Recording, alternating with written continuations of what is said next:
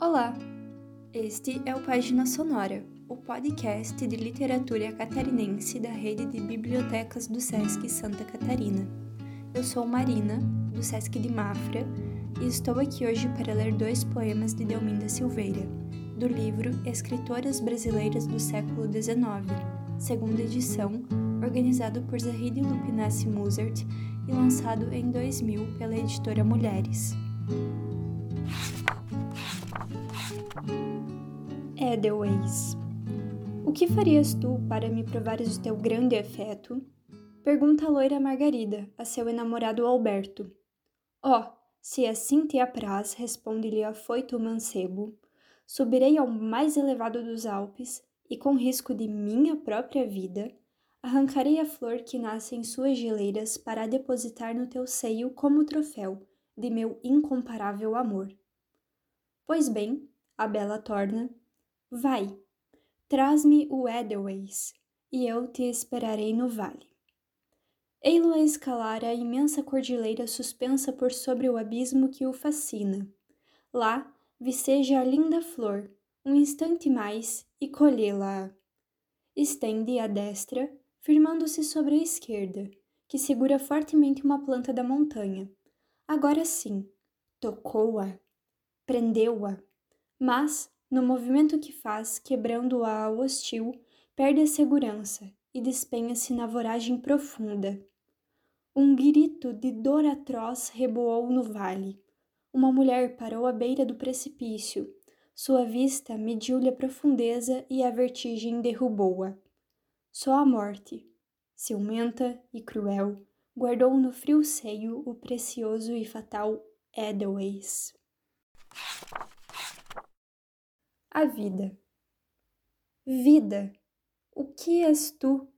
Na quadra da inocência, para uns és manhã aurirrosada, para outros aurora rorejada, de orvalhos de uma noite de inclemência. Quando desponta o sol da adolescência e abre de amor a rosa perfumada, vida, tu és uma ilusão dourada ou és a realidade e a amarga essência?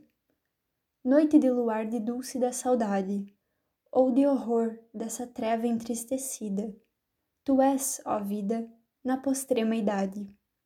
Mas, seja alva triste ou florescida, dia, noite, de dor ou felicidade, tu, do mortal, és sempre a cruz.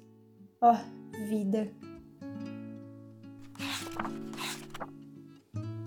Dominda Silveira nasceu em Nossa Senhora do Desterro em 1854. Foi escritora e professora. Estudou francês, latim e português e aperfeiçoou-se nessas línguas, tornando-se professora de português e francês no Colégio Coração de Jesus. Escreveu para seus alunos uma peça em cinco atos de nome Brasil, para comemorar o centenário da independência. Foi a primeira mulher da Academia Catarinense de Letras começou a publicar poemas e crônicas no final do século XIX, nos jornais da cidade de Desterro e foi assídua colaboradora da revista A Mensageira. Escreveu e publicou diversos livros, entre os quais Lises e Martírios, Cancioneiros e Indeléveis Versos. E esse foi mais um episódio do Página Sonora um dos projetos da rede de bibliotecas SESC Santa Catarina de formação de leitores e difusão de literatura catarinense. Ouça os episódios já postados, acompanhe nossas atualizações e conheça mais os escritores da nossa cena literária. Até a próxima!